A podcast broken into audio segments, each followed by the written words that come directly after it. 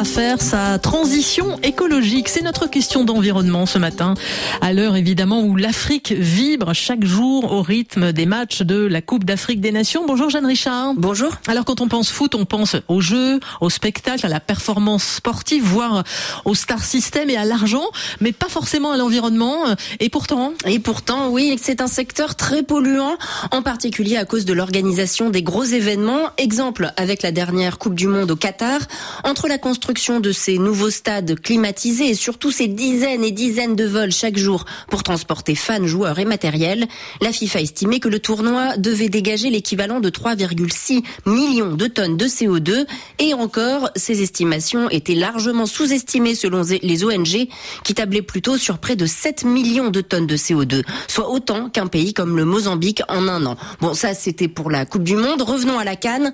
L'événement est moins important, mais avec quatre stades flambant neufs et quand même 1 500 000 spectateurs attendus dans les stades en cumulé, selon l'organisation, eh bien, ça n'est pas rien. En comparaison, le Qatar avait accueilli 3,4 millions de supporters, à peine un peu plus du double. Après, difficile d'aller plus loin dans l'analyse, le comité d'organisation de la Cannes n'a pas réalisé de bilan carbone. Alors ça confirme quand même que ce n'est pas encore la considération numéro un, même si l'environnement, Jeanne, de plus en plus est pris en compte. Oui, en Côte d'Ivoire, le ministre François Albert Amichia, en charge de l'organisation, l'a répété avec les slogans Pensons environnement et Cannes zéro déchet.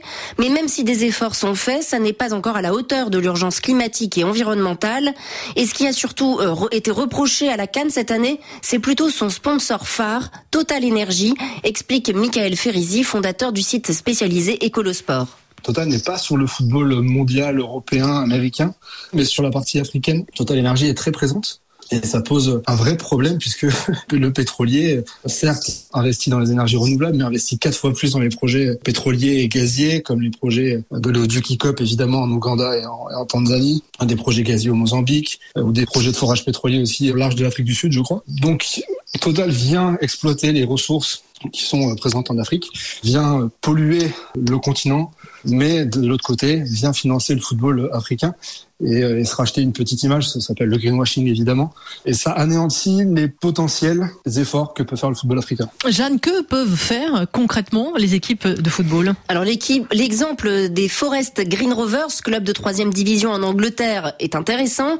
Il fait actuellement référence maillot en fibre de bambou, menu vegan, transport en train, bière locale et stade en bois. Il a été élu club le plus écologique du monde, mais cela reste un des rares cas d'engagement écologique dans le milieu. Jeanne Richard pour notre question d'environnement ce matin. Merci à vous.